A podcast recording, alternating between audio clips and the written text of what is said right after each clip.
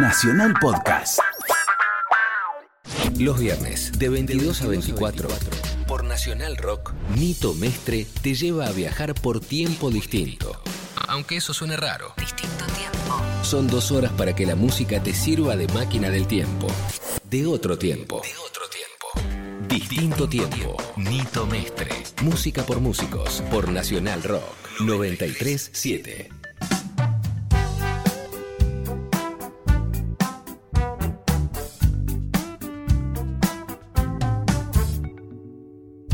Hola Pamela, ¿cómo va? Un nuevo programa de Distinto Tiempo. Hola Nito, buenas noches. Buenas ¿Cómo están todos? Perfecto. Les recuerdo que lo que me olvidé en otros programas, de decirles que nos escriban al Facebook de Distinto Tiempo, así se hacen amigos nuestros. Tenemos que sortear las entradas para lo de Pepe Alba, ¿te acordás? Es verdad que es- está tocando el 29 de noviembre en... Monteviejo en el Abasto.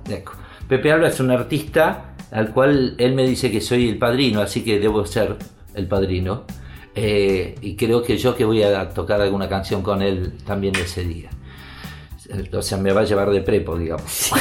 Te queda otra. Así hacen los ahijados. Bueno, les decía que se hagan amigos ahí en Facebook, distinto tiempo, porque aparte de todo, los que estén viviendo fuera del país pueden escucharnos eh, vía online en radiocat.com y después barra distinto tiempo, pero ahí lo van a ver, lo copian o cliquean y entran a escucharlo. Y también hay un- los blogs que nos pueden escuchar. Los podcasts, Los no blogs. podcasts. Bueno, Eh, es que porque- yo lo que pasa soy de la época del Instagram, ¿viste? Sí, no, tuvimos muchísima re- Uber tiempo, repercusión. que fui hermoso. Tuvimos muchísima repercusión con el programa de Freddy Camelo, que nos vieron por todos lados. Nos Es llegaron verdad. un montón de mensajes de los lugares más increíbles. Así es.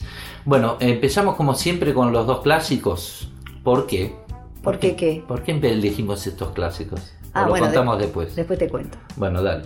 El primero de ellos es eh, el de Billy Bond y la pesada del rock and roll, que está dentro de la película Hasta que se ponga el sol. Ellos fueron los primeros que hicieron. Está la actuación en vivo y después está el, el clip donde están todos vestidos de mujer. Una cosa que para, para la época, bueno, verlo a Billy Bond vestido de mujer y Alejandro Medina es una cosa que va más allá de lo comprensible. Eh, lo pueden ver en YouTube, ustedes pueden poner, Es dalinesco. sí, es, es- es Dalinesco, y más para la época. Está, parece más hombres las mujeres que están en el video que ellos realmente. Bueno, y el otro tema es el de Buggles. Radio killed the video star. Bueno, ahí estamos en No, distinto tiempo. video killed the radio star. Eso es, A ver quién sabe de qué se trata el programa de hoy. eso. Estamos en distinto tiempo.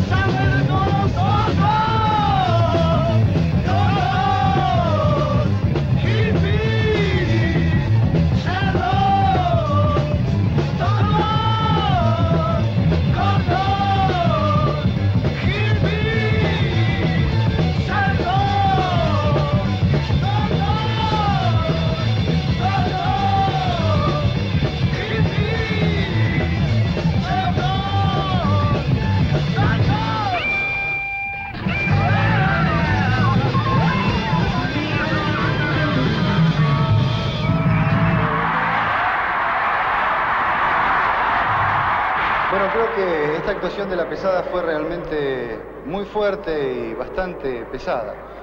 Y por eso mismo convendría eh, bajar un poquito el nivel y escuchar esta música que va a hacer ahora Claudio Gavis, un raga, una música oriental, para precisamente meditar sobre muchas cosas que ocurren en el mundo.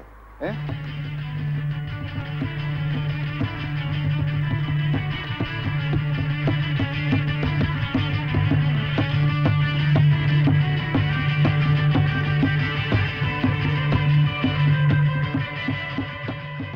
Distinto tiempo. I heard you on the wireless back in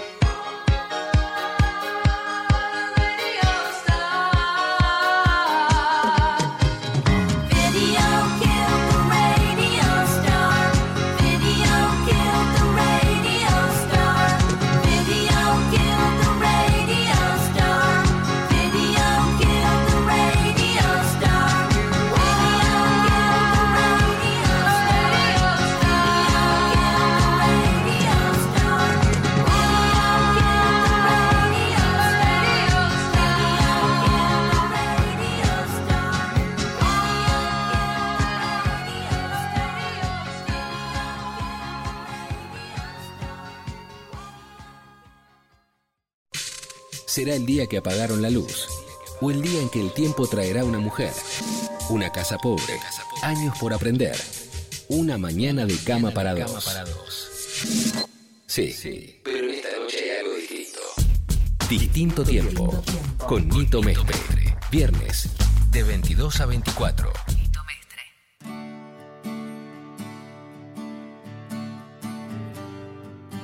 Un poco de seriedad, chicos, please. ¿Por qué? ¿Hay alguien más en la sala? Espera, te voy a contar que en 1977 Warner y Amex Satellite TV eh, hicieron un proyecto que terminó siendo un golazo. Un golazo que se inició el 1 de agosto de 1981 y que se llamó MTV.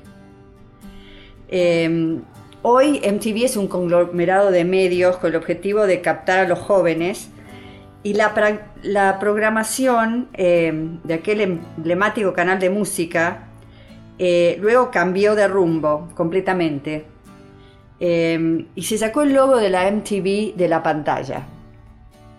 hace poco anunciaron que van a volver a hacer un canal de música de 24 horas. Como decíamos, eh, el video Kill the Radio eh, Star anticipaba todo lo que pasó con MTV.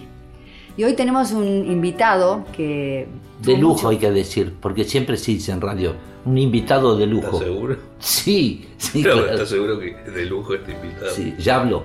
Ya habló, vamos a presentarlo. Vamos a presentarlo. Es Alex Pell. ¿Cómo te va, Alex? Muy bien, muy bien, gracias. No, gracias por haber venido a nuestro estudio Gracias a ustedes. Eh, a grabar el- el- este programa que sabemos que es un hombre muy ocupado. O por lo menos lo fuiste, súper ocupado En su época, sí. en su época. Bueno, Alex Pell fue el, el creador, el director, el, el que manejó todo el MTV latino. ¿Esto fue a partir de qué año?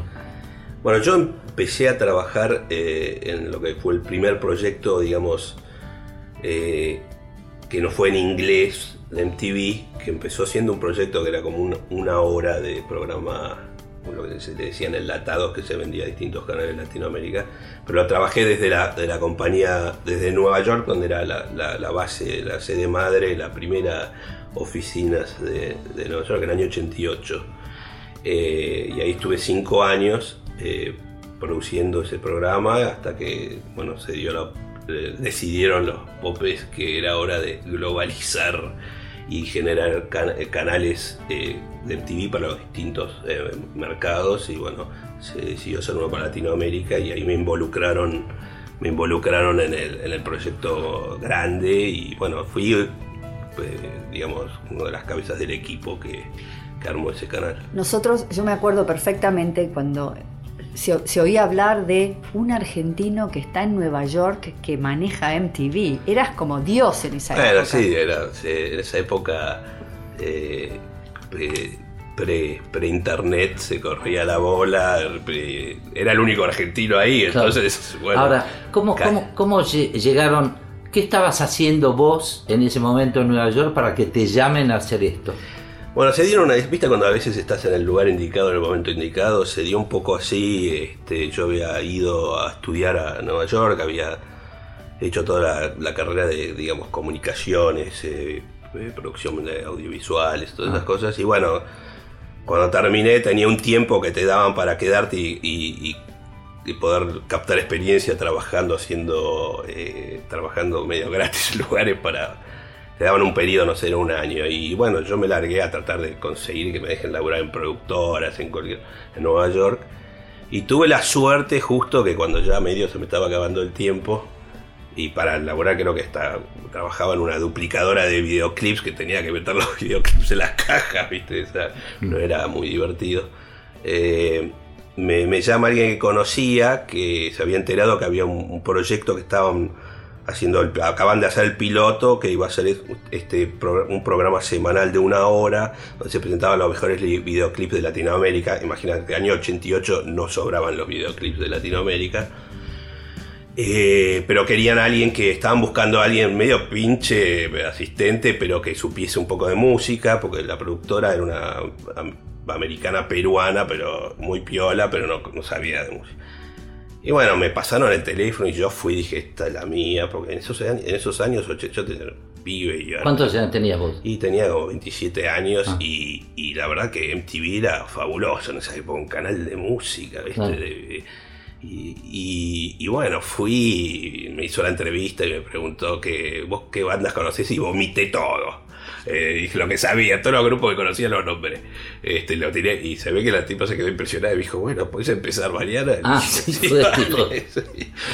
Así que Te vendiste bien. me vendí bien, se ve que me vio la, la excitación eh, y bueno, ahí empezó. Bueno, vamos a A escuchar un poco de música. un poquitito de música. ¿Qué, ¿Qué temas así de... De los que primer, el primero que se te ocurra decir de, de MTV de los unplugged que hiciste, ¿cuál? Pero espera, te fuiste del plugin, no, a ver, el videoclip. O Pero en inglés o en castellano, ¿qué? De los dos, de cualquiera. de Eh, a ver, ay, me- me- me- me- videoclips eh, puede ser, y bueno, no sé, vamos a empezar con en inglés que se me vino a la cabeza. sí, no sé. sí, sí. Hay uno que me gustaba mucho de, de Iggy Pop que se llamaba Home, que creo que toca Slash, y Ah, un videito ¿Y en español? Y en español, este, vamos a poner uno de Charlie que se llama Funky. Ah, bueno. después nos vas a contar la historia, un poquito de Funky. Estamos en distinto tiempo con Alex Pell, el fundador y creador de MTV Latino.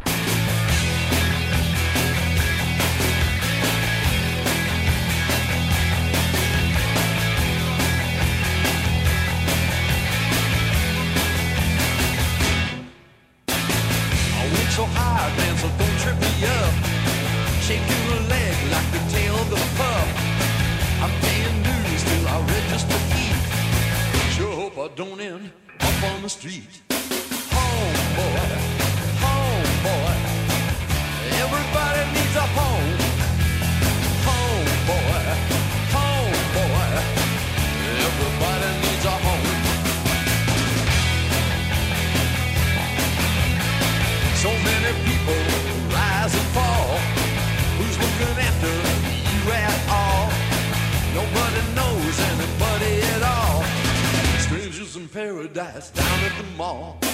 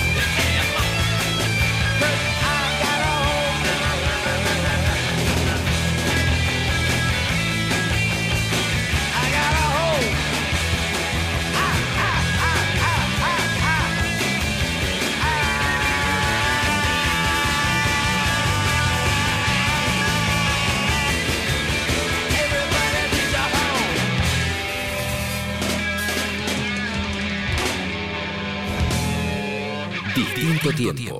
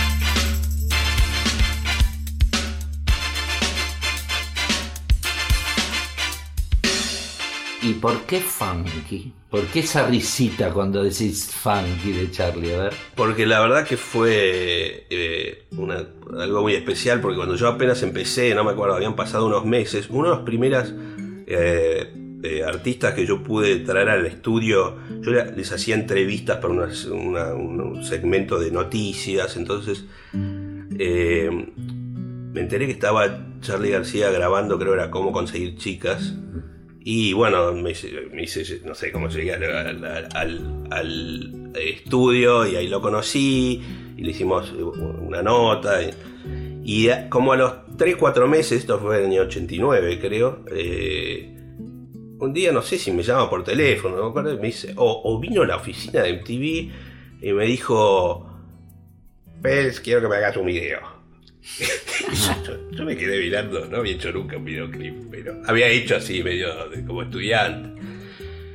Y me voy, creo que esto era un lunes, me, dijo, me voy el lunes y lo tengo que filmar antes de irme. Y bueno, él de, su bolsillo dio unos mangos para hacer el video que realmente no era lo que se necesitaba para hacer un video de, de calidad, pero yo realmente me- dije, esta no la puedo dejar pasar. Y, y bueno, eh, armé un equipo guerrilla, así de, de- de un estudiante que tenía una cámara de 16 milímetros, unos todos amigos míos que trabajaban, que me vinimos el sábado, lo fui a buscar a- al hotel donde estaba, lo saqué del cuarto, que, que con todo el equipo esperándome una hora abajo en, en una van para ir a filmar, y nos fuimos a filmar así, tipo guerrilla, eh, por eh, lo que es el, el village, ¿no? todo el parque y la parte del Soho. Y es un video que filmamos a las dos, creo tres horas, se hinchó y no quiso filmar más. o sea, ¿Estaba el zorrito estaba el también? zorrito, estaba Alfie Martins. Ah, eh, estaban unas chicas que, que cantaban en un grupo que no me acuerdo, americanas, pero que los eran amigos, no sé. Bueno, al final terminaban muy, muy, espontáneo todo él haciendo playback con la gente en el parque y la gente no entendía nada, pero se Pero- copaban. pero pasó a ser un video muy visto ese. Y sí, qué sé yo, porque... O sea, por el tema y por la época y todo. Y sí, funcionó y el- era el tema del temazo y, y bueno, como estaba en TV, lo tenía el video, yo lo pasaba todo el día. Claro. Y le hiciste un enorme favor. ¿Cómo venía eso, hablando de la, de la selección de, de videos que vos pasabas? En la primera época estoy hablando. Sí, en ¿no? ese programa, digamos, semanal. Y era, mira, había, tenías algunos artistas de. eh, Acordate que esto también en- se veía en el mercado latino eh, de Estados Unidos, que en esa época eh, era todo salsa y baladas, ¿no? No es que haya cambiado muchísimo, pero. Pero. eh, había. Se pasaban muchos artistas de, de- de- de corte más pop, así, tipo de México. Y, y bueno, yo empecé a traer, eh, los, a pasar videos de los, de los pocos videos que había de artistas eh, de Latinoamérica, especialmente de Argentina y de México, que era donde se producían más eh, videos, y también de España, eh, esos, esos temas de la época, Lobo Hombre en París. Lobo, ¿no? claro. Y, y bueno, cuando se corrió la bola de que había un, un argentino ahí, que el primero que se apareció en la oficina, que no sé cómo se enteró, fue Oscar López, que estaba produciendo un montón de cosas de- en, en Nueva York, de discos. Me, no dijo, esto acá hay una punta para promocionar artistas, y me empezó a acercar todos los artistas que él hacía, porque en esa época grababan muchos artistas de México y Argentina en Nueva York. Y bueno, cuando estaba me llamaba, mira, está este, y yo los traía al programa, ¿Te acordás cosas. a cuál, cuál fue? Oscar López fue el productor, legendario productor, al cual entrevistamos hace unos cuantos programas atrás, que fue manager de Sui Generis, etc. Estamos hablando de la misma persona. Sí, exactamente. Eh, y ¿cuál- por supuesto que a, a- a las dos semanas me cayó Jorge Álvarez, Ah, sí, también, claro. le dijo Oscar. claro, le dijo Oscar. Y también la misma mo- movida. ¿no? ¿Y, y vos te acordás cuando fueron los primeros que te acercaron? Por ejemplo, Oscar López, ¿te acercó Y- algo argentino o algo mexicano? Mira, en esa época el, la- el primero primero fue, él estaba produciendo el primer disco de un grupo que estaba por lanzar, eh, que se llamaba, eh, el primero estaba por lanzar el disco, ellos estaban, a- creo que habían sacado un single que estaba, o estaba por pegar, no me acuerdo exacto, Caifanes. Ah. Eh, y después de Argentina, los primeros grupos que sé que trajimos al programa habían eh, pasaron, te digo, en un periodo corto muchísimo. Bueno, Charlie, Sofito, pasó Los Ratones, eh, Juanse, todos estaban grabando ahí por una razón u otra. eh, la Portuaria, qué sé yo, no, un montón pasaron en un periodo, te digo, de un año, año y medio. Se dio que era, una- era un, eh, fue un periodo que creo que salía más económico grabar un disco en Nueva York, en esos estudios Claro. super top, que, que en Buenos Aires. Entonces Oscar hacía con las compañías los arreglos para que graben los discos allá. Y Jorge Álvarez también. Y Jorge, que sí, que en esa época era manager de Ole Ole. Ah, Entonces me trajo los Ole Ole, hicimos, no sé, creo que una, especie de, concurso. eh, claro. eh, ¿Y vos ahí, ahí es cuando empezás con los Unplugged? no, eso fue, eso duró, fue un periodo que duró cinco años en Nueva York, del 88 al 93. Después del 93 se lanza el canal a Latinoamérica, desde Miami ya. Y, ahí al año el 94 que fue que creo que produjimos el primer intento de Unplugged porque fue una mezcla, un híbrido, pero con, con- buscando el estilo de, de cómo se hacían los Unplugged, que fue con los fabulosos Cadillacs. Ahora nos empezás, seguís contando. Estamos con Alex Pels en distinto tiempo. Escuchamos, vos nombraste a, a algún par de, de músicos que fueron, por ejemplo, los fabulosos Cadillac. Entonces buen momento para pasar... Que no algo- hemos pasado todavía en nuestro no, programa. no lo hemos pasado a los fabulosos Cadillac. Y yo voy a elegir uno de que estuvo en el, el Unplugged, que es lo que viene, que nos va a contar ahora, pero en el Unplugged americano. Un tema de Brian Adams, eh, verano del 69, Summer of 69. Estamos en distinto tiempo.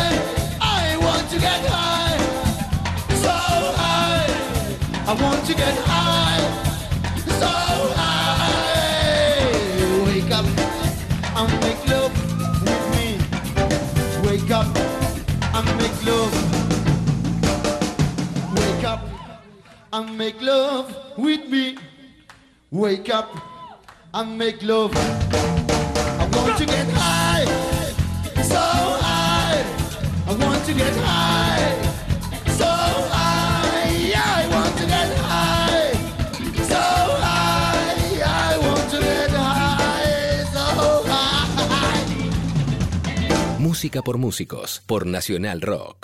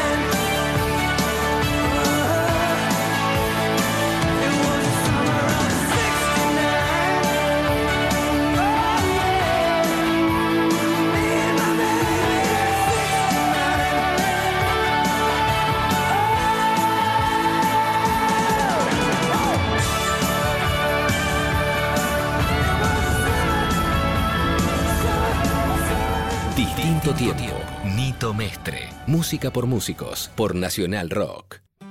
Distinto tiempo. Con Nito Mestre. Viernes, desde las 22 hasta la medianoche. Nito me contaba que le había cos- costado al argentino entrar al mercado latinoamericano, ¿no? O sea, entró el- el- los mexicanos primero eh, con Bueno, bueno, estamos hablando en cuanto el- al el- rock. al rock, la- y sí. eh, es que no había un mercado latino de rock, digamos. Acordate, estamos hablando pre-internet, eh, pre-globalización, digamos. O sea que los mercados eran locales para, para la música, era como música autóctona de cada país, el rock de cada país. Entonces, salvo dos, tres grupos argentinos que sí en los 80, no, unos más, tuvieron mucho éxito en, en varios países, en México, Chile, pero que tal. Mateo, por ejemplo. Mateo, Soda Stereo, creo que Enanitos Verdes, eran grupos que sí lograban hacer giras y tener muchos shows en esos países, eh, y alguno más que se me está escapando, no había muchos más. Y después eran todos artistas conocidos y en esos países más de culto. Charlie, Fito, como solista, fueron, creo en esa época iban cada tanto a Venezuela a hacer algún show, pero las radios no los pasaban, digamos, era y, en esos países en realidad tampoco había movimiento rock autóctono, era Argentina nada más. Entonces pasaban los grupos ochenteros de España, que eran más poperos, digamos, hombre G, esas cosas de la época, la Unión. Eh, Bueno, Radio, Radio Eran Futura. argentinos también, ¿no? Algunos, sí, no todos. ¿Tenías alguna presión para elegir, por ejemplo, o, o te llegaba y vos elegías eh, abiertamente? No, digo de arriba, de los jefes. No, no, o sea, bueno. Tenías jefes. Eh, Sí, bueno, en la época, digamos, eh, al principio. Al principio, No, al ¿verdad? principio no, lo que teníamos eran, por ejemplo, eh, los cana el canal que se veía acá, que era una cadena eh, en español, que se llama, se llama Telemundo. Por ejemplo, eh, tenía, vos te, llamaba el tipo que tenía los ratings todos los logres, entonces te- que si el programa salía el sábado, eh, te decía, bueno, si, si los ratings no estaban altos, te preguntaban qué pasaste y por qué, y te ponían presión para que asegurarse que tuvieses artistas de los que llamados pop latinos grandes para promocionar y ellos hacían sus propias promociones y qué sé yo.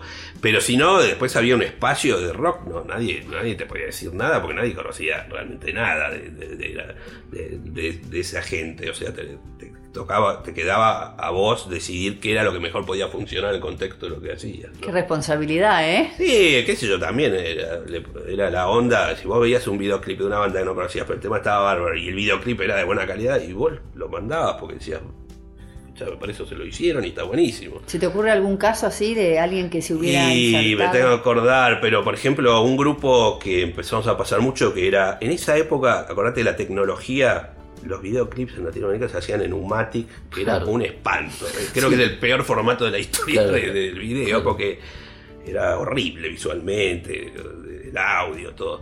Eh, pero en Chile había un grupo que se llamaba, eh, bueno, un grupo muy icónico allá, Los Prisioneros, Sí, claro. que habí- te- eran muy amigos de un director de publicidad de cine que aplicaba, tenía toda la, digamos, toda la, la- la parte de, de publicidad en el sentido de, usar cámaras de cine y todo, y les hacía unos videos bárbaros.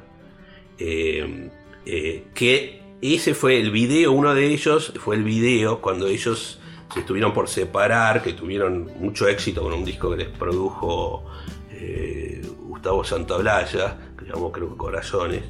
Pero hubo un video que nosotros lo usamos cuando se lanzó el canal MTV para Latinoamérica. Hicimos como el countdown de los 10 videos. Y el número uno, simplemente porque tenía un simbolismo muy fuerte, era uno que ellos lo- en, en tono de sorda, irónicamente, lo llamaron We Are South, South American Rockers. Pero era como una como una toma diciendo, escuchame, no, no- no nos hagamos los rockstars que acá no nos conoce nadie, decía un poco en la letra el tipo. Ajá. Pero bueno, tuvo un simbolismo que a nosotros nos pareció muy piola, como lanzar el canal, y se- fue en el, el countdown que se hizo como el número uno. Y bueno, esos videos de los prisioneros estaban muy buenos, me acuerdo, todos los que hicieron en esa época. Y, y después vos elegías, había eh, conductores. ¿Cuál fue el criterio para elegir, por ejemplo, a Ruth Farinato? A, Eh, Daisy había- Fuentes, que fue la primera Claro, Daisy hacía el programa que hablaba de la hora del enlatado eh, desde Nueva York. Cuando se lanzó acá, bueno, yo, estaba encargado de, elegir y tenía que buscar, eh, creo que teníamos la posibilidad de tener 3, 4 conductores eh, para todo el canal, eh, que, porque eran muchas horas al día que tenían que hacer presentaciones. Y, y bueno, la idea era elegir de los lo que se consideraban los mercados donde tenía más distribución MTV, que era México, Argentina, Chile. De ahí tenían que salir la- las personas. Y bueno, yo los elegí acorde a, no sé, lo que me parecía las personeros tipos, la representación de lo que después se llamó diferentes qué sé yo, tribus en el estilo, de- en, en el tema de sus estilos, los, los modernos, los marroqueros, los esto, y bueno, de ahí salió, salieron las cosas. ¿Por Y, Ruth, Ruth llamó mucho la atención. Y Ruth- porque, porque era totalmente Sí, tipo, parecía sí. un trapo. Como y bueno, y en esa, y en esa época, en esa época, ella Muy tenía simpática. una personalidad muy especial. En esa época se, rapó y se pintó el pelo, que en el año 23 no veías en la Ni a de palos. chica de 23 años con el pelo cortito, naranja o fucsia o qué sé. Tenía eso que lo hizo ella, que tenía, bueno, trajo Claro. ese estilo a la tele. Toda la idea de la MTV era un canal de radio con imagen, ¿no? Era Eh, sí, qué sé yo, era, era un... eh, sí, era, trataba de, de mostrar un espíritu, de una nueva manera de, de- de presentar, mucho de- más descontracturado de lo que era la tele en esa época. El cable recién empezaba en Latinoamérica, no había mucho. Y, y bueno, tenía un estilo que venía de la, de la, de la, de la MTV americana, que se usaban todos esos separadores buenísimos con la Claro. M y, y los sets así super funky. Y, color- y- y bueno, era por ahí. Vamos a escuchar, ¿crees que escuchemos el tema ese de los prisioneros, que ya, ya que lo han nombrado tanto? Y otro, un clásico de que también llamó muchísimo la atención, esta vez de- que fue de Nirvana, The Man Who Sold the World. ¿Ah? ¿Te parece? Dale. Ok, estamos en distinto tiempo con Alex Pels, una grata visita que tenemos hoy en el estudio. Seguimos.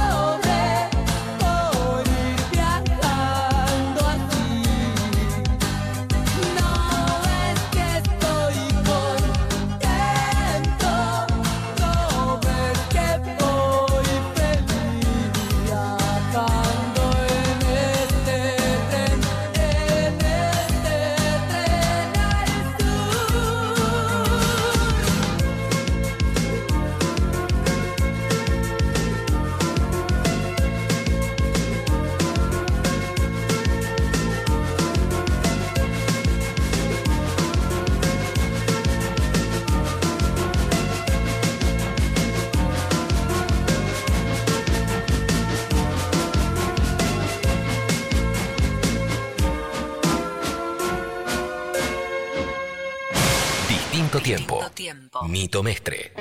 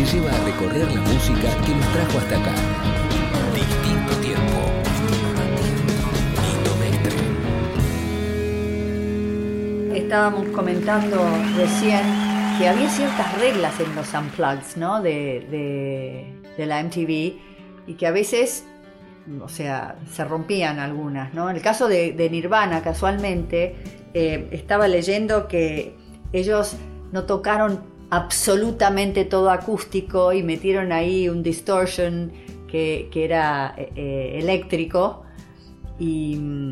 Sí, la estética fue muy acústica, pero aprovecharon para en algún par de cosas darle. Lo hacían muchos grupos, digamos, pero eh, generalmente era más sutil la estética la acústica. Después, eh, bueno, en, la- en el MTV latinoamericano nosotros sí rompimos el molde con el de Soda, que, que fue un plug más que una Unplugged, plug. sí. Ah, ese sí, contanos un, un poco cómo fue el. Y el de Charlie gen- también fue bastante la- plagoso. Contanos de, de- de cada uno cómo fue la génesis, cómo llegaste a hacer, si fue complicado, por ejemplo, ¿cuál fue el primero de los dos que hiciste? Y mira, el primer, el primer primero. de un art- eh, artista argentino fue el de, la- eh, el, el de los Cadillacs, pero fue más como un experimento. ¿Por El- qué? y porque fue el primero y estábamos testeando y no había, no en, juego un, disco, no se iba a hacer un disco. Se dio la oportunidad, ellos iban a estar en Miami. Nosotros pensamos, sabíamos ya que queríamos desarrollar la serie, pero teníamos que hacer uno primero de entrada a ver y que fue fantástico, una energía increíble, pero no, quizás no tuvo la producción que tuvieron otros. Pero el primero, primero fue el año siguiente, en el, en el 95, que el primero con un disco que fue el de Charlie, de Charlie García. ¿Y cómo fue? ¿Fue fácil? ¿Fue difícil? ¿Cómo fue la grabación? Porque con la carita que pones y la sonrisa veo que Ah, debe haber habido algunos vericuetos. Bueno, como te digo, yo Charlie contarlo. había tenido la oportunidad en esos años en Nueva York a partir de Funky y Charlie iba bastante seguido y, y a mezclar los discos y, y le gustaba Nueva York.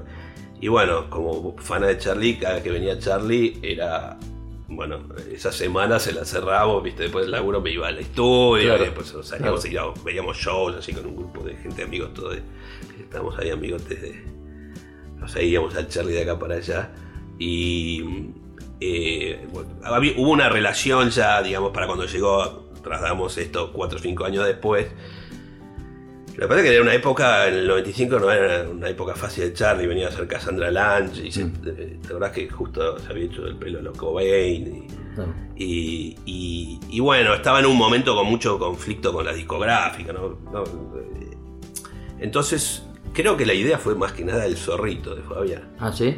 Fabián me empezó a taladrar y dije, che, vamos a hacer algo con Charlie. Y bueno, sí, pero tiene Charlie, tiene, no sé, está dispuesto, lo quiero armar, porque yo tengo que salir a vender la idea, ¿viste? Porque había que conseguir los presupuestos para hacerlo, involucrar al sello discográfico. Y bueno, realmente Fabián dijo, no, yo, yo estaba sin manager Charlie en esa época. Fabián Fonquintero, estamos Sí, hablando. Entonces, eh, dijo, no, yo me hago cargo, me aseguro, yo pongo la cara, que esto se, se ensaye y todo. Eh, bueno, la fue tomando color, me fue convenciendo que Charlie quería hacerlo.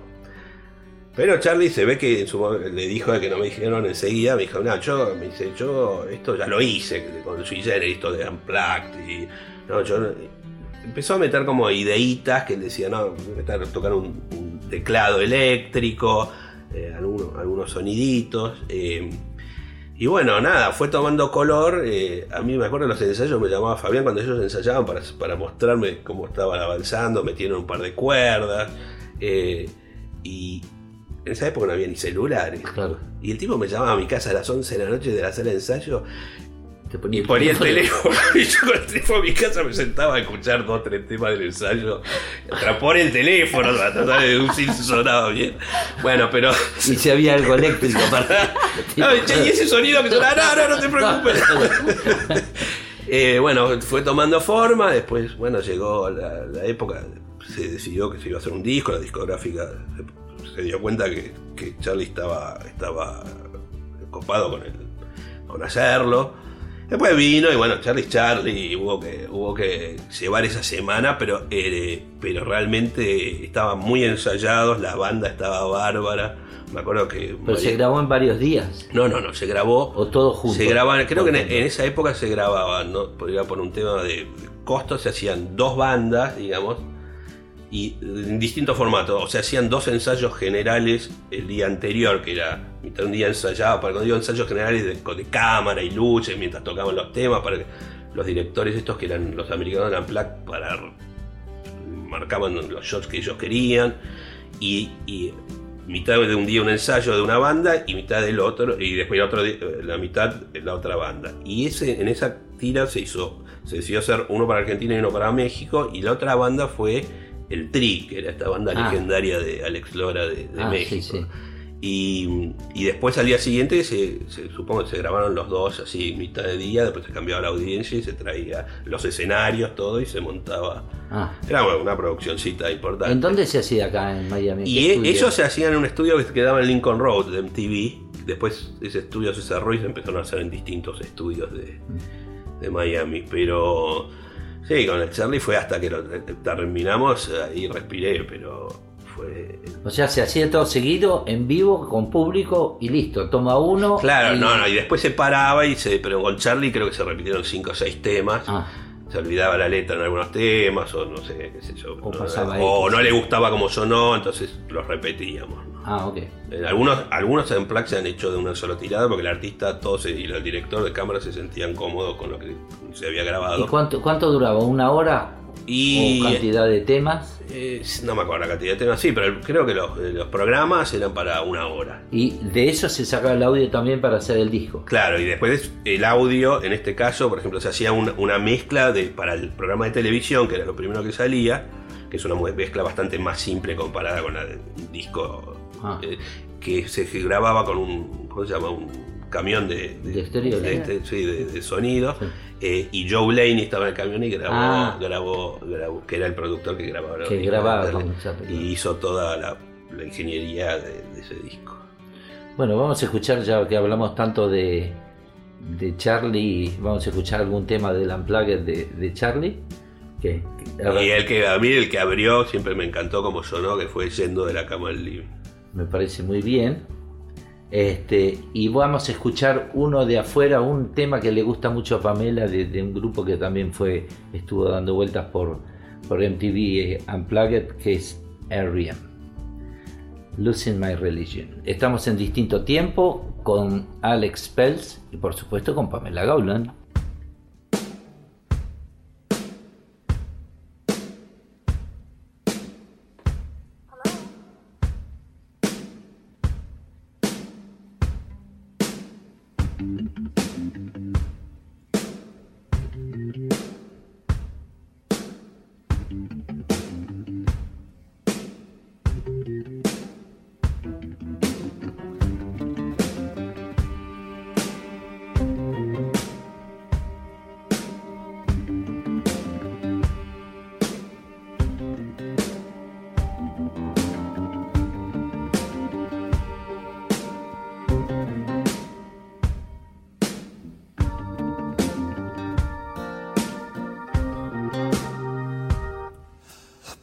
Pasear en limusín, gastar las flores del jardín.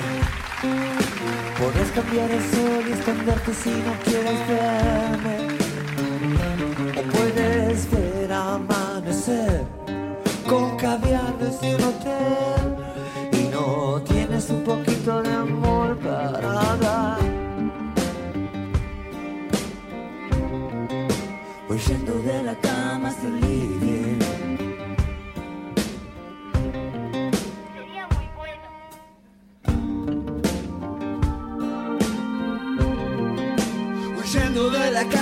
cama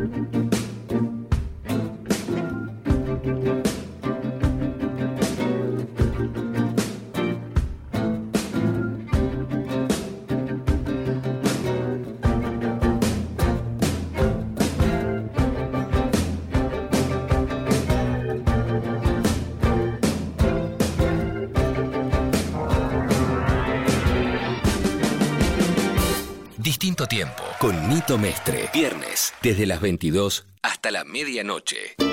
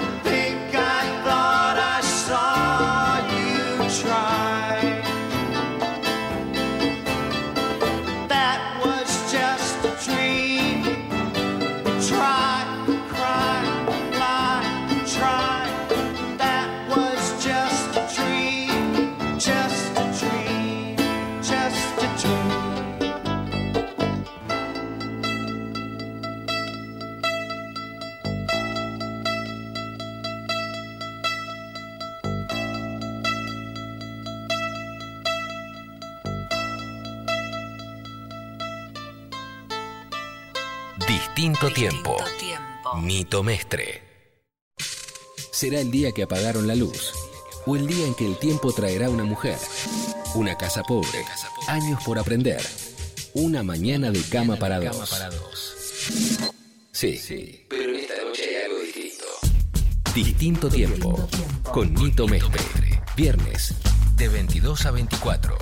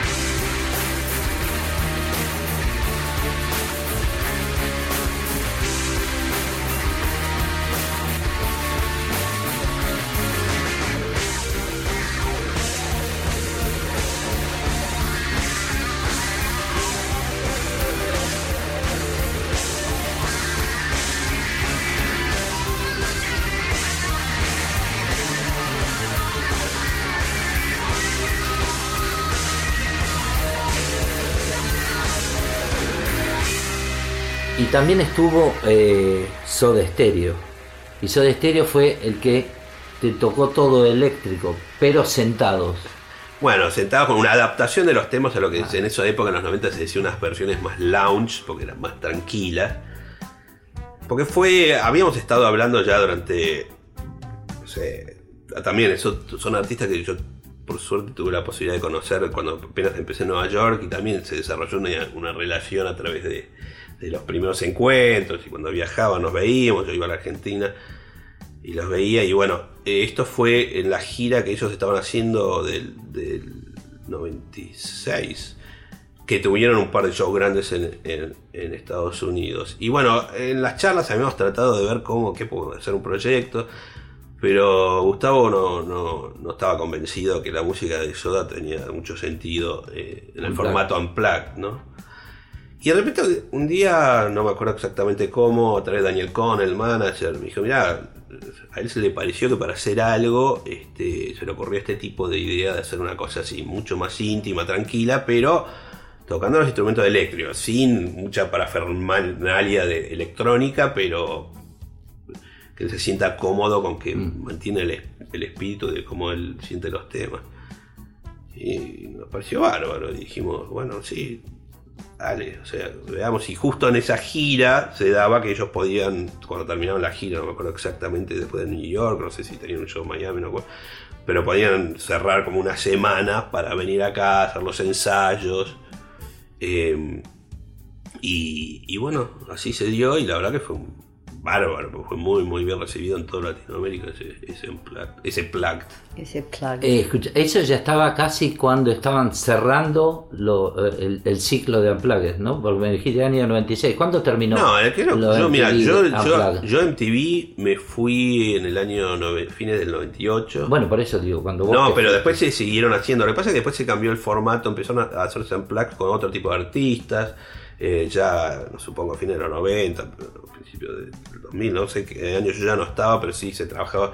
Sé que hubo artistas, eh, Shakira, Diego Torres, sí, se empezaron a traer artistas más de corte pop.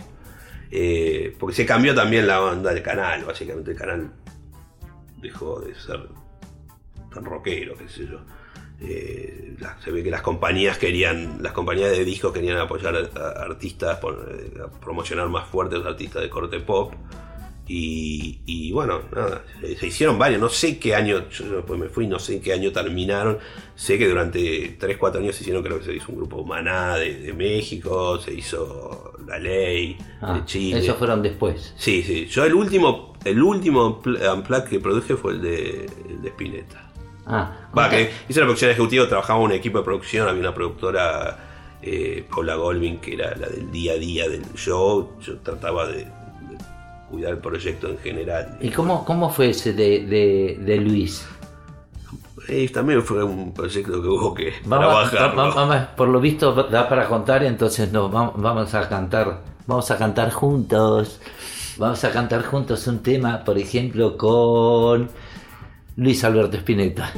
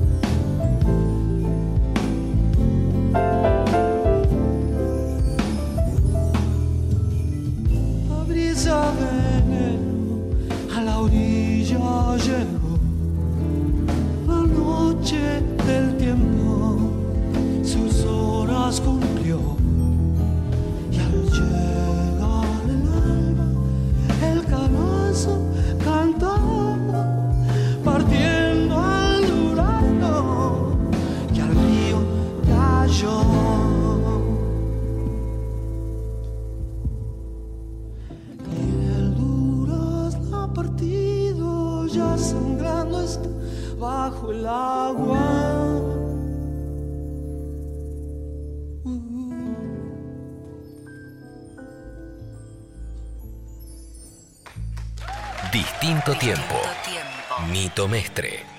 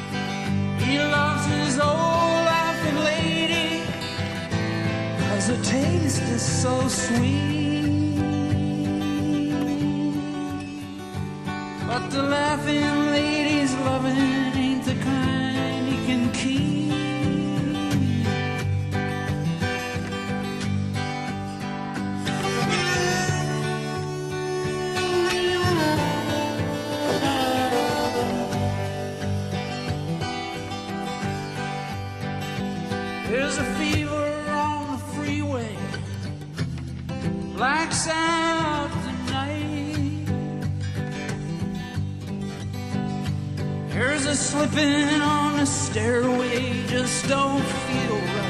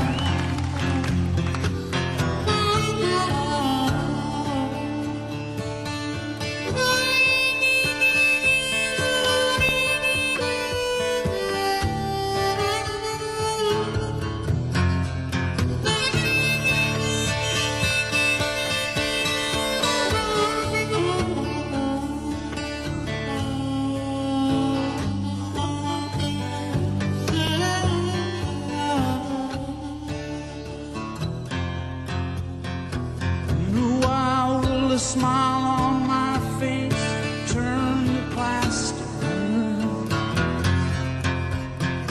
Stick around while the clown who is sick does the trick of disaster. For the race of my head and my face is moving much faster. Is it strange I should change? I don't know. Why don't you ask her? Is it strange I should change?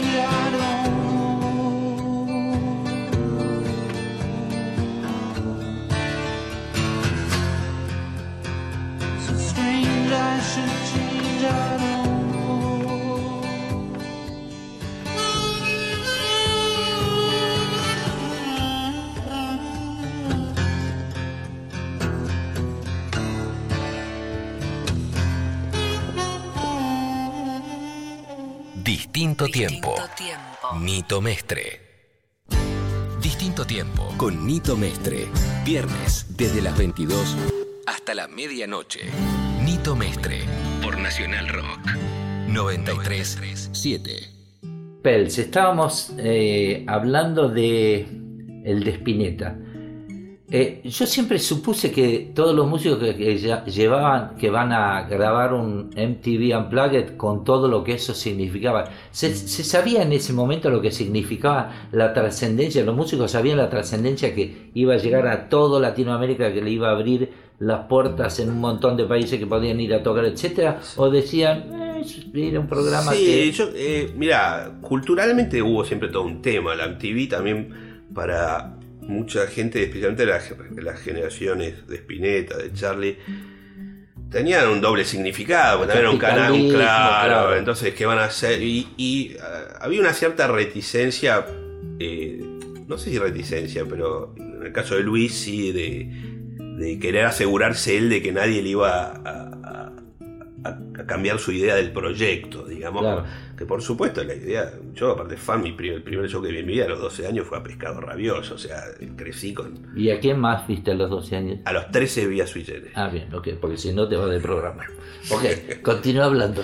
Eh, y entonces eh, fue un tra- fue no fue no fue fácil eh, con- no, no sé si convencerlo pues él tenía un interés pero no era fácil acercarse digamos con la había también había una relación de la marca de MTV con la familia porque con los chicos de Ilia Kuriaki habíamos hecho Dante un el año pasado anterior eh, y con y con este la hija Catarina trabajaba de presentadora en un programa que se hacía en Argentina de MTV. Con- pero con Luis, viste, si no lo conoces no tenés un acceso tan fácil. Entonces, eh, no me acuerdo bien, empezaron unas charlas, eh, se hizo un especial, en esa época eran los 30 años del rock argentino, que se hizo un especial eh, de, de corte más de documental sobre, se llamaba Mejor hablar de ciertas cosas. Y ahí empezaron unas charlas, yo tuve la oportunidad de hacerle una entrevista en off muy larga que le habló sobre su carrera. Eh, hubo como un acercamiento, le interesó la idea del Unplugged, él estaba cerrando un contrato con Sony que querían hacer el Unplugged. Pero bueno, el proceso fue, él quería hacerlo de una cierta manera y, y- asegurarse, no le interesaba mucho el, el concepto de que el Unplugged de alguna manera es un repaso a la carrera y a, a temas icónicos del artista. Él quería hacer Por ejemplo, muchacha quedaba afuera. la muchacha ni siquiera existía la posibilidad No, de ni claro. mencionarlo si se quería hacer unplugged, pero eh, él, él quería hacer cosas también que no conocidas o, o- o inéditas, que era un poco difícil desde el punto de vista de promocionar a un artista que eh, en el resto de Latinoamérica era más de culto, digamos. Claro. Entonces necesitabas alguna referencia de temas eh, más conocidos, pero bueno, se fue buscando un punto medio con Luis, eh, por supuesto, el- eh, que él se sintiese cómodo, ¿no? En el sentido de que, y bueno, se, se hizo, estuvo muy bueno. Disculpen mi ignorancia, pero ¿por qué muchacha quedaba afuera? Porque Luis no quería tocar, eh, viste, en su carrera, vos le pedías a la muchacha en un concierto y la mayoría le, No, durante toda su vida yo canté con, con Luis eh, Muchacho Ojo de Papel una vez en Posadas con él y León Gieco. Creo que fue hace 50 millones de años. Y era un tipo que era como Lito en su momento con la balsa. Toca la balsa y Lito te agarraba y te tiraba con almohadón, la guitarra y todo. Después se le pasó. Eh, Como Luis vos Am- con el hada y el cisne. Sí, más o menos, no, mucho, mucho menos que yo con eso. Eh, pero Luis eh, volvió a tocar Muchacho Ojo de Papel cuando hizo el, concierto ese extenso en la, en la cancha de Vélez. Bueno, sí. Eh, claro. que era donde mostró todo su carrera y fue la, la La vez donde de la retrospectiva de él, pero, pero lo cantó con gusto. Pero te- tenía una, una cosa como yo soy mucho más que eso, y era, le tocabas el tema y salía no, no. corriendo. De por sí, no le gustaba que le diga eh, que le pidiese un tema porque él sentía Que no, no me diga lo que voy a tocar. O sea, Sí, era rebelde. toco lo que tengo Sí, ganas. En el escenario le gritaban tocar. Olvídate. Tocaba todo- algo totalmente contrario a lo que le pedían. Sí, claro. Yo me acuerdo que fue el, el Mono Fontana, estuvo ahí. Sí, el Mono estuvo- estuvo eh, así, y realmente yo lo escuché, está fantástico lo, Sí, no, no, no, hicieron. ensayo, es una un nivel de pulcritud. ensayo. Sí. Hicieron una parte con un, eh, eh, con una orquesta, unos cuantos eh, músicos sinfónicos que hicieron una versión de Laura Va también muy, Claro. muy, Bueno, diferente. se acercó Laura Basta en el No, primer no, no, no, bueno, por eso no. Hubo, claro, hubo bueno, hubo Claro. dos, tres temas que, Estaban- que yo los peleé con University y que me, por esto métemelo. y- Pero, y, y bueno, tocó Durazno, estuvo, Claro. muy bueno. Bueno, eh, escuchamos un, un- un poquito más de música. Dale. Ok.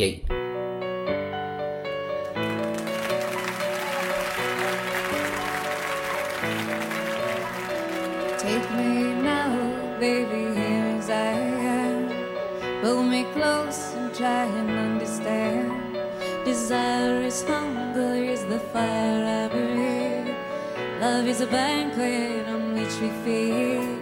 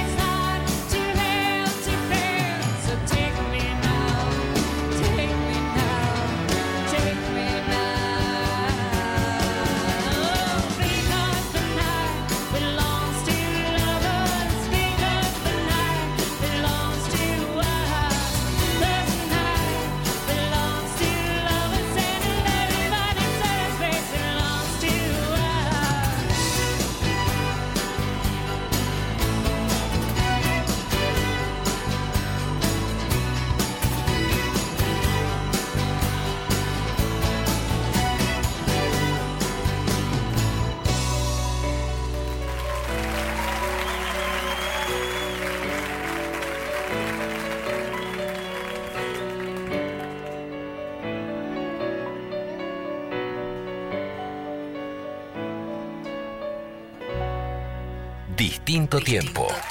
Mito Mestre.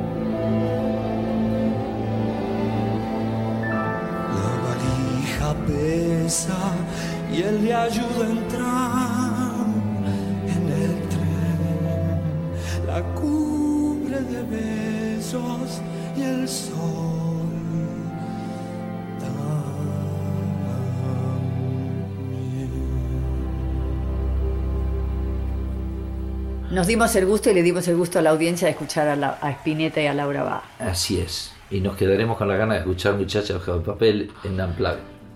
Pero bueno, escúchame, el, el MTV, todo y lo que vos tuviste, vos caíste en la cuenta que tuviste bastante que ver con la enorme difusión y la el nacimiento del clip, digamos, para toda América Latina.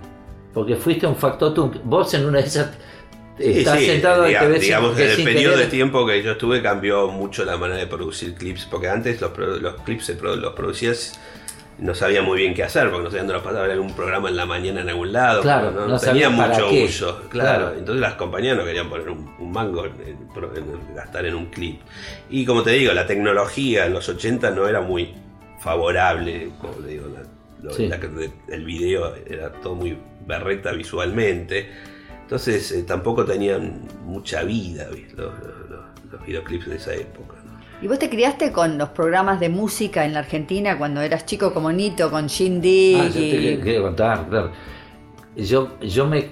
la- las primeras veces que yo vi clips, por así llamarlos, o, o pequeñas partes de música, no eran clips, eran pro- programas de televisión donde cada uno hacía su pedacito, era Shinding, no sé si vos lo viste el alguna vez, programa o. Hula Baloo. Sí, sí, claro, sí, sí. No, no, no me acuerdo verlos allá, pero sí, después de que vine a vivir acá, Claro. eh, me enteré que era un programa, fue de los primeros programas así, Claro, hace mil- en cultura blanco- pop, así. En blanco y negro, bueno, pero ahí tocaban Que bailaban a gogo todo el Sí, tiempo. pero le tocaba Hendrix, Animal, Claro, sí, Peter eh, Mary, eh, Dave Clark Five, Sí, etc. como- y en Inglaterra también estaba el, de Lulu, no sé cómo se llamaba. Hula Baloo.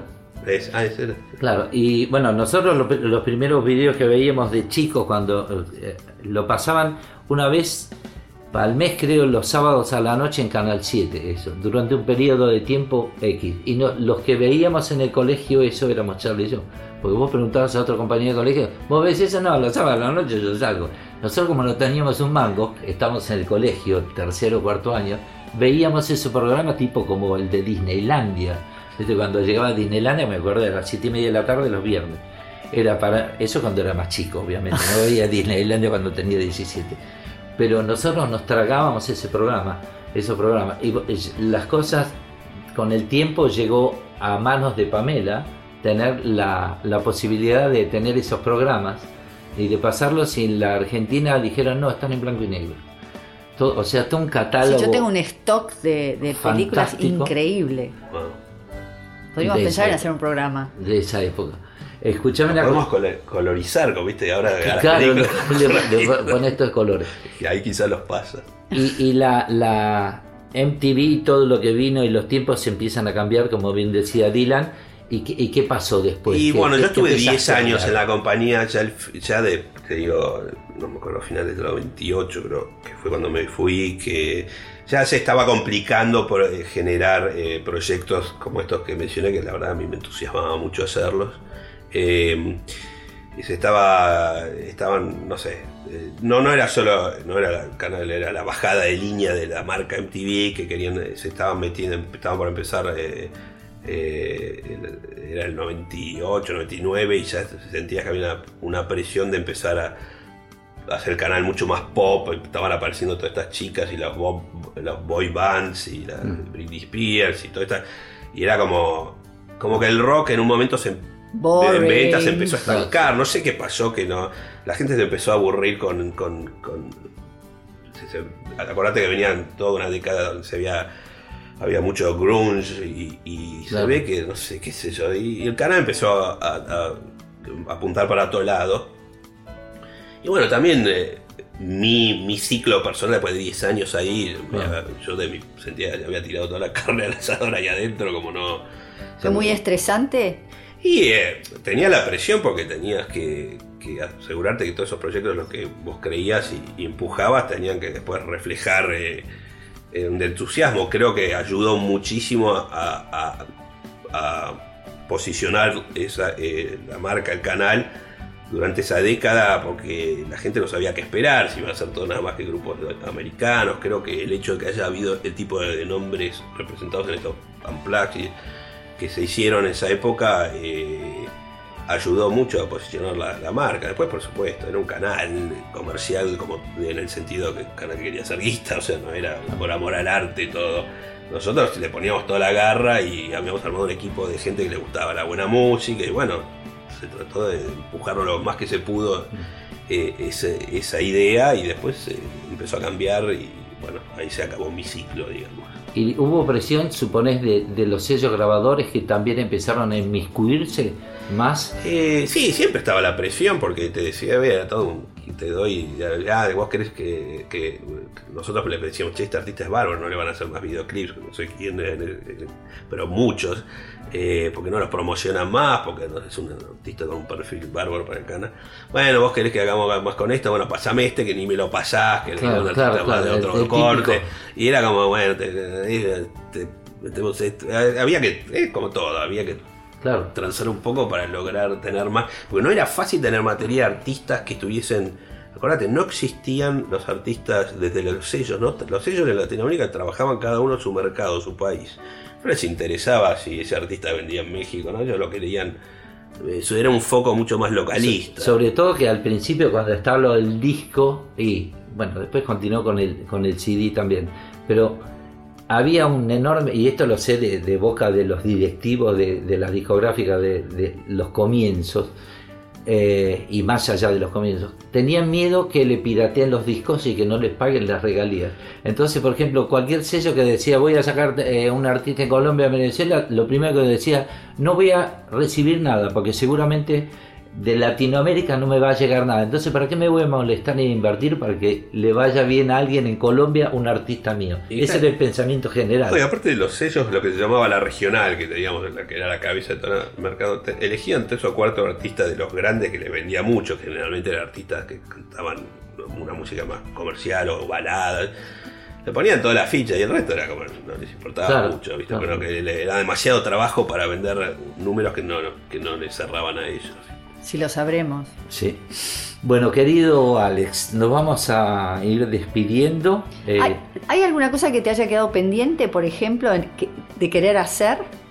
Y siempre te quedan cosas pendientes. Yo después de eso tuve oportunidad, posibilidad de, hacer, de, de realizar documentales de ah, con- biográficos. ah, de- sí, antes de despedirme, eso. Bueno, ahí creo que fue cuando nos realmente nos conocimos. nos vos y conocimos yo. un poco más todavía. Sí. Cuando hiciste hiciste dos o tres. Hiciste a Rubén Blades, pero Sí. también hiciste Charlie y Fito. Sí, fueron para un canal llamado People Art and Arts, una serie de documentales biográficos y, y, y sí, en el de Charlie, eh, también, ese es para otro, otro capítulo. ¿Para otro programa? de hacer ese Sí. documental. Pero ahí eh, Charlie, eh, con, con Nito hicimos una super entrevista, En por tu casa. supuesto, eh, en la casa de mi, de mi madre, De- ¿te acordás? Sí, sí. Y, y- y, bueno, tuvo un lugar muy fuerte en el, en el documental y, y, bueno, era gente que lo conocía a Charlie que tenía que hablar del documental, después estaba Charlie también. ¿Está online? ¿La gente lo puede ver? Sí, ¿Lo sí, está- se llama el, eh, el karma de vivir al sur, Charlie. Ah, ok. Lo vamos a ver. Este, y,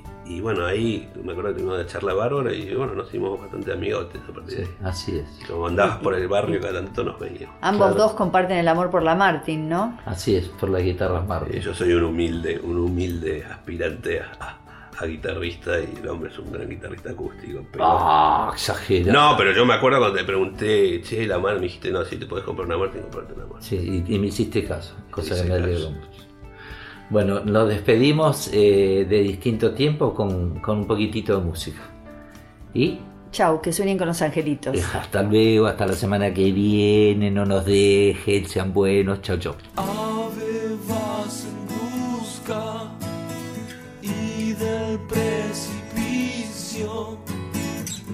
nacen ya las flores que cubren mis sueños, que son las huellas que he dejado en ti, que son las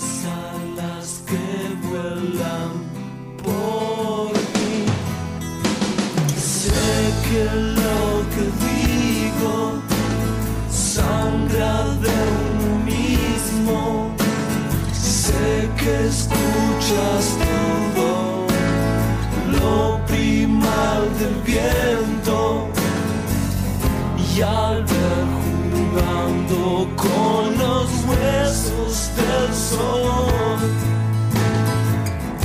Viva la luna esperando el despertar. Y hoy no amanece corriendo tras las miradas de las pulpas de este amor.